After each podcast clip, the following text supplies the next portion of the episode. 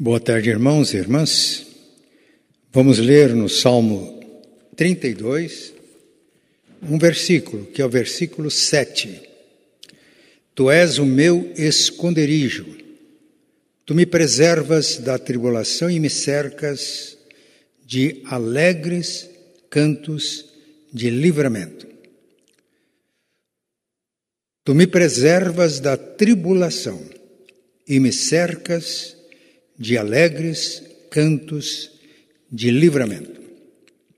Há uma pessoa que encontrou em Deus o refúgio, foi preservado da tribulação, alcançou vitória, livramento.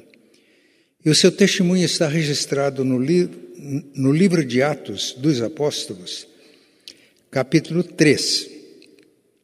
No versículo 16, nós temos uma o resultado do que aconteceu com esta pessoa.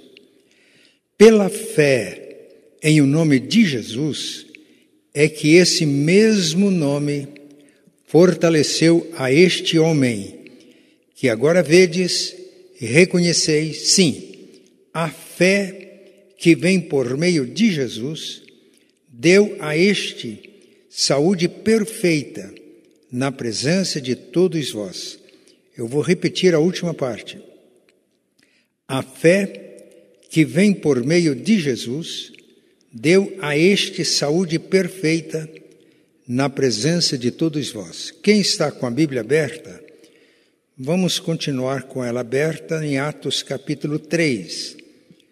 Alegres cantos de livramento para aqueles que têm no Senhor o seu refúgio, o seu esconderijo para aqueles que estão como que numa ilha, mais refugiados, escondidos em Deus. Por isso as águas podem crescer, mas não será atingido e não será destruído. Que pessoa é esta que pela fé em o nome de Jesus ele alcançou a saúde perfeita, saúde perfeita. Pedro e João subiam ao templo para a oração da hora nona. A oração da hora nona era a oração das 15 horas ou 3 horas da tarde para nós hoje. Era levado um homem. Este homem era conduzido, era carregado, coxo de nascença. Isso ele tinha uma deficiência muito grande nos tornozelos, nos pés não conseguia se equilibrar, o qual punham diariamente à porta do templo chamado Formosa para pedir esmolas. Um homem profundamente necessitado, pobre, mendigo. E aqui nós temos um retrato, uma figura da miséria humana. Vendo ele a Pedro e João que iam entrar no templo, implorava que lhe dessem uma esmola. O que é que as pessoas podiam fazer por este homem? Primeira coisa, podiam carregá-lo, transportá-lo até ao templo e colocá-lo na porta chamada Formosa. O que mais que as pessoas podiam fazer por este homem? Podiam dar esmolas para suprir as suas necessidades, para que voltasse para casa e tivesse o essencial para ele e para a sua família. Mas há algo mais aqui que podia ser feito por ele. Ele pediu a Pedro e João que lhe dessem uma esmola. Pedro, fitando-o juntamente com João, disse: Olha para nós. Ele os olhava atentamente, esperando receber alguma coisa. Ele, estava, ele pediu esmola. Estava acostumado a receber esmolas. Mas vamos ver o que aconteceu com este homem. Pedro, porém, lhe disse: Não possuo nem prata nem ouro, mas o que tenho, isso te dou. Em nome de Jesus Cristo Nazareno, anda. A possibilidade deste homem andar, não pelo poder e autoridade de Pedro e de João, mas pela autoridade de Jesus. E quando Pedro deu esta ordem, em nome de Jesus Cristo Nazareno, anda, ficou claro que o Jesus que tinha sido crucificado tinha ressuscitado, estava vivo, e no meio deles, e operando, através do seu servo, dos seus servos Pedro e João. Além de dar esta ordem, está escrito: E tomando pela mão direita, o levantou. Imediatamente os seus pés e tornozelos se firmaram. De um salto se pôs em pé, passou a andar e entrou com eles no templo, saltando e louvando a Deus. Viu todo o povo andar e a louvar a Deus e reconheceram ser ele mesmo, ele o mesmo que esmolava, assentado à porta formosa do templo, e se encheram de admiração e assombro por isso que lhe acontecera.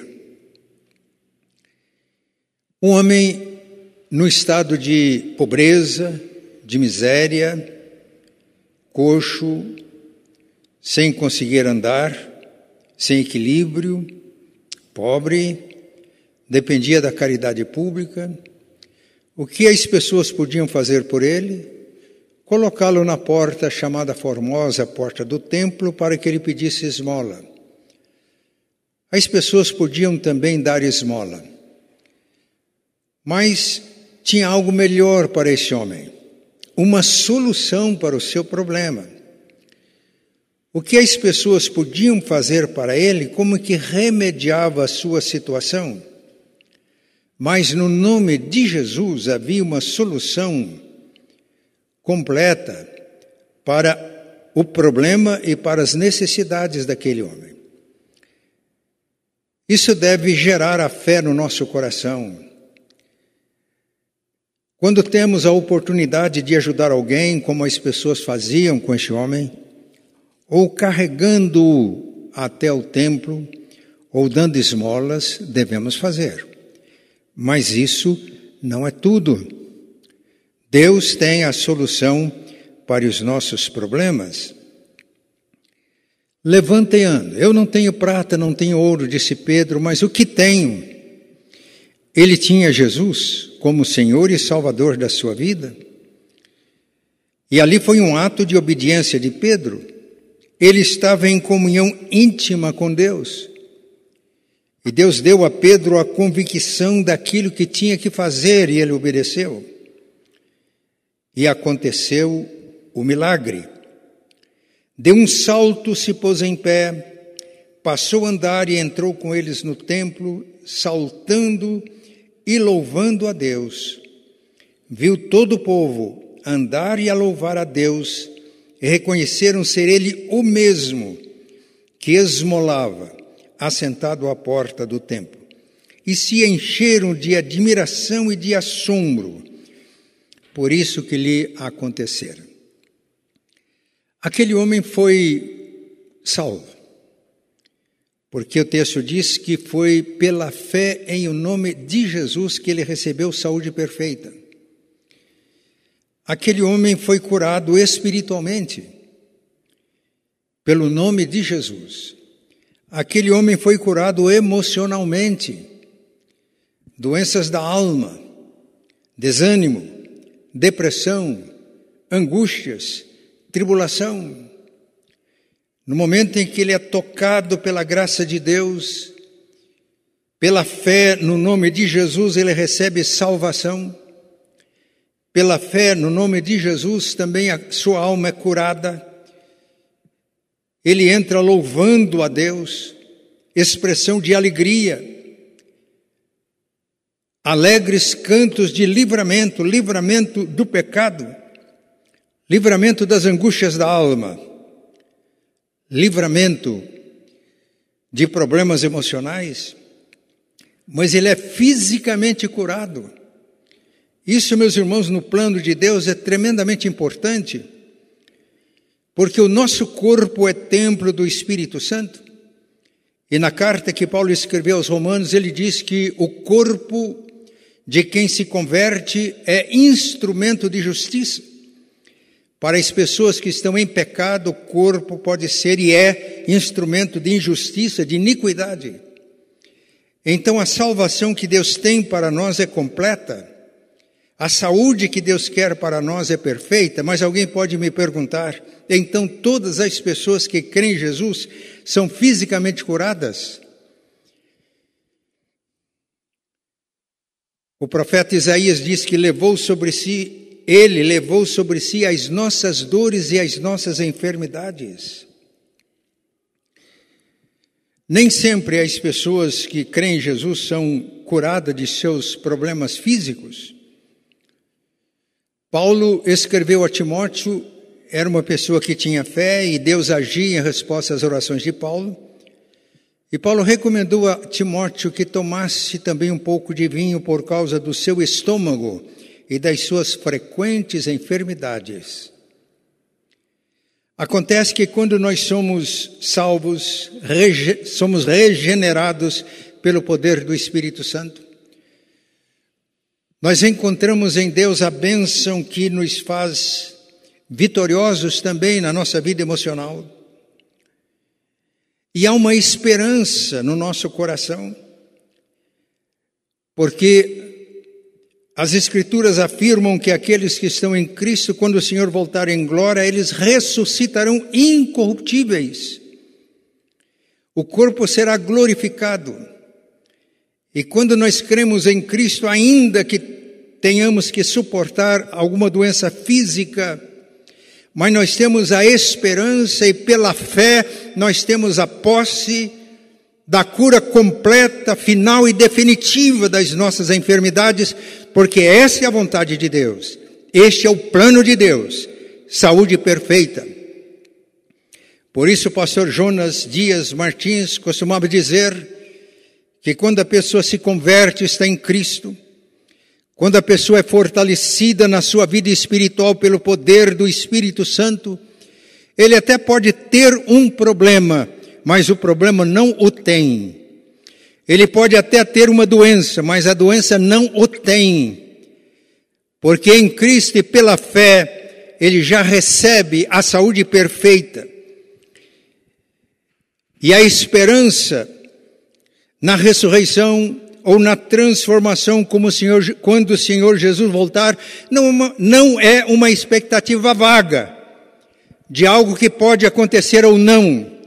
É uma experiência segura e por isso nós nos regozijamos em Deus em toda e qualquer situação. Aquela manifestação extraordinária do poder de Deus despertou não só a curiosidade, mas o interesse das pessoas. Viu todo o povo andar e a louvar a Deus e reconheceram ser ele o mesmo que esmolava assentado à porta formosa do templo e se encheram de admiração e de assombro por isso que lhe acontecera, apegando-se ele, o ex-coxo, homem curado, e a João, Todo o povo correu para junto deles no pórtico chamado de Salomão.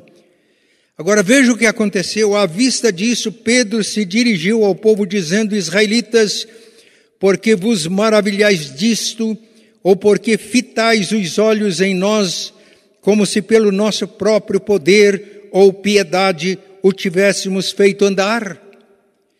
Meus irmãos, o milagre, a cura, não só trouxe saúde perfeita para aquele homem, mas despertou o interesse e a atenção de todos para ouvir a pregação do Evangelho. E Pedro, então, usando da palavra afirma, o Deus de Abraão, de Isaac e de Jacó, o Deus de nossos pais, glorificou a seu servo Jesus, a quem vós traístes e negastes perante Pilatos, quando este havia decidido soltá-lo. Vós, porém, negastes o santo e o justo e pedistes que vos concedessem um homicida, que foi Barrabás. Dessarte, ou desta forma, matastes o autor da vida, a quem Deus ressuscitou dentre os mortos, do que nós somos testemunhas. Pela fé em o nome de Jesus, é que este mesmo nome fortaleceu a este homem que agora vedes e reconheceis. Sim, a fé que vem por meio do nome de Jesus deu a este saúde perfeita na presença de todos vós. E Pedro prossegue na sua pregação. E quando chegamos no capítulo 4, como resultado desta pregação, versículo 4 diz: Muitos, porém, dos que ouviram a palavra aceitaram, subindo o número de homens a quase cinco mil pessoas. Alegres cantos de livramento, cantos que se multiplicaram. As pessoas que presenciaram a manifestação do poder de Deus foram despertadas para ouvir o Evangelho. E ouvindo o Evangelho, crer, creram e foram salvas. Meus irmãos, nós precisamos ter essa mesma expectativa hoje. Claro, nós não vamos marcar data e local para o Senhor realizar as suas obras e manifestar o seu poder. Ele opera em qualquer hora, em qualquer lugar, mas o, no, o encontro com a vida, nós oramos para que sejam as oportunidades das pessoas em suas necessidades, como este homem, e as necessidades não são apenas necessidades materiais, pobreza, há pessoas muito ricas e que estão vivendo num estado de miséria emocional, espiritual, ética, mortos, precisam do Evangelho. É uma oportunidade para que a graça de Deus, através da sua igreja, alcance as pessoas em suas necessidades profundas e abrindo-se para o poder de Deus sejam transformadas e alcancem saúde perfeita no espírito, na alma e no corpo, como este homem cujo testemunho está aqui.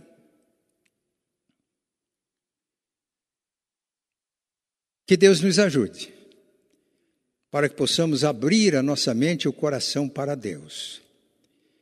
Porque Deus não faz hoje tantos milagres porque não estamos presenciando. No capítulo 13 do Evangelho de Mateus, há uma afirmação muito forte.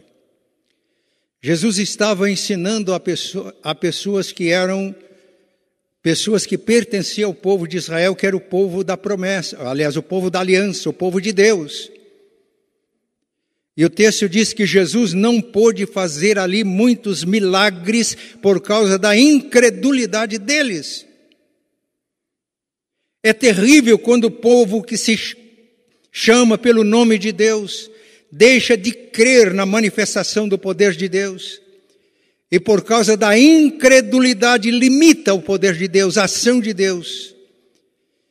Que Deus nos ajude. Deus continua operando hoje? Continua. Nós demos, na primeira série dessa mensagem, um testemunho de como Deus age hoje ele age de diversas, age de diversas maneiras. Quero deixar hoje um testemunho bem simples. Deus deu para nós e para a liderança dessa igreja a visão de que nós devemos adorar e servir a Deus não só no templo, nas reuniões públicas, mas de casa em casa, seguindo aquilo que aconteceu na igreja primitiva, de, no templo e de casa em casa. Quando nos reunimos em casa, duas ou três pessoas, em nome de Jesus, Ele está presente, como estava presente aqui, por intermédio da vida de Pedro e João. Estando presente, Ele age. E a necessidade de fé, como aconteceu, um clima, um ambiente de oração. Esse homem não estava orando, ele pediu esmolas, mas Pedro e João estavam se dirigindo ao templo para o horário da oração às três horas da tarde. Eles se encontraram com Jesus e em Jesus a solução para os seus problemas. Mas isso acontecia não só no templo, acontecia de casa em casa, de acordo com o relato do livro de Atos. E o testemunho que eu quero dar muito simples, aconteceu há muitos anos, poderia ter acontecido ontem. Estávamos reunidos numa casa. O encontro daquela noite começou de uma maneira diferente. Geralmente começava com uma pergunta para descontrair as pessoas, mas estava presente um pré-adolescente que estava aprendendo a tocar. Ele não sabia tocar. Estava um irmãozinho dele, disse: Vamos cantar esse cântico? Começou cantando. E cantamos. Um pré-adolescente.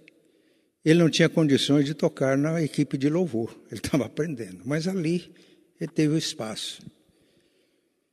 Enquanto ele estava cantando, uma irmã que estava presente quebrantou-se.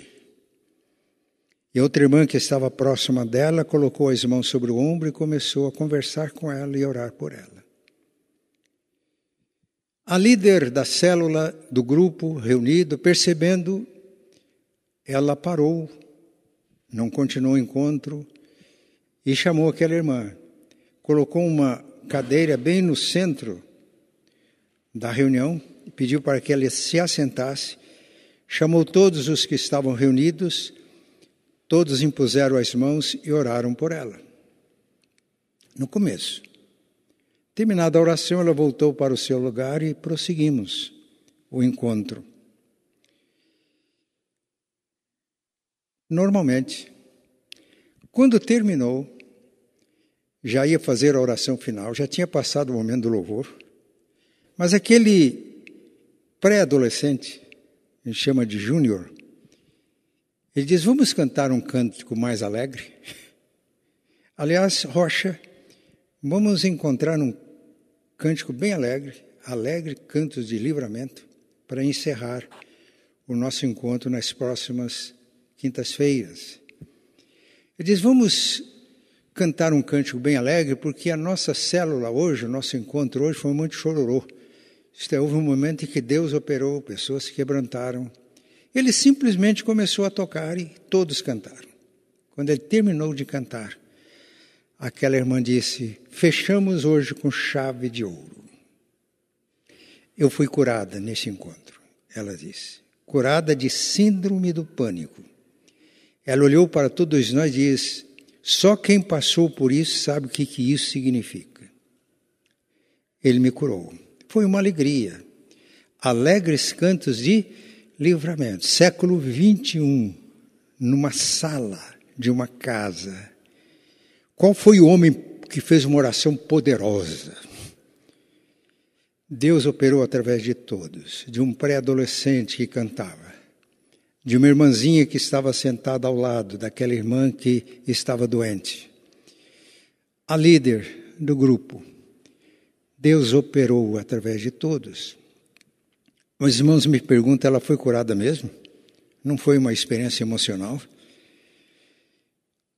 Nos encontros posteriores, ela sempre dizia: Eu não conhecia este trabalho, eu vim de uma outra igreja, de uma cidade vizinha. Mas naquele encontro que eu vim, eu fui curada. E eu dou graças a Deus. Ela estava feliz. Passaram-se muitos anos. Aqueles pré-adolescentes hoje são jovens maduros. A irmã continua firme, sendo hoje uma líder de um desses grupos. Que eu quero dizer é isso. Nós precisamos de viver nesse ambiente de oração. Pedro e João estavam indo para orar. Nas experiências normais da vida, nós nos encontramos com necessidades, profundas necessidades, não só de pessoas pobres, mendigas, mas de pessoas dos mais diferentes estratos sociais que precisam da manifestação do poder de Deus. Quando temos a expectativa de que Ele não só está presente, mas Ele pode operar e manifestar o poder vencendo a incredulidade com os corações e mentes abertos para Deus, Deus pode manifestar, curar fisicamente, emocionalmente, espiritualmente, saúde completa. Eu tenho orado para que Deus me dê saúde. Não parece, mas mês que vem eu vou fazer 81 anos de idade. Aquelas coisas que eu preciso fazer para manter a minha saúde. Eu ia falar, não parece que parece ter mais.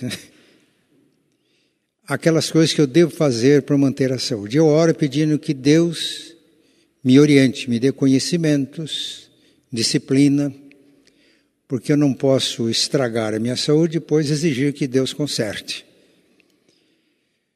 Mas eu sei que eu preciso de um milagre. Para completar a missão que Deus tem para mim, eu preciso de um milagre. Do poder de Deus me dando saúde nas três dimensões: saúde espiritual, comunhão com Deus vivo, saúde emocional, isto é, sem depressão, sem ser dominado pelas angústias, pelo desânimo, mas saúde física, porque este corpo é templo do Espírito Santo, é morada do Espírito Santo. Este corpo é instrumento de justiça colocado nas mãos de Deus. Que Deus nos ajude, todos nós aqui presentes. Nós ainda não estamos tendo encontros presenciais às quintas-feiras, mas eu estou orando para que isso aconteça. E Deus vai nos dar as condições. E nós queremos transformar esses encontros, eu estou falando agora enquanto ainda estamos online, sem encontros presenciais, que o que Deus colocou no nosso coração é que o encontro com a vida, que não vai passar de uma hora, eu já conversei isso com a equipe pastoral, vamos conversar com a equipe, vamos deixar tempo, quando vier pessoas aqui, ter tempo para atender, para orar pelas pessoas, o toque, como aconteceu com Pedro. O Pedro não só falou, mas Pedro estendeu a mão. Meus irmãos, as pessoas estão precisando do toque da graça de Deus. E a ênfase nossa vai ser servir as pessoas, ministrar as pessoas, na expectativa, na certeza de que Deus opera das maneiras as mais diversas para trazer saúde perfeita às pessoas, espírito, alma e corpo, para que saudáveis nós sejamos bênçãos nas mãos de Deus.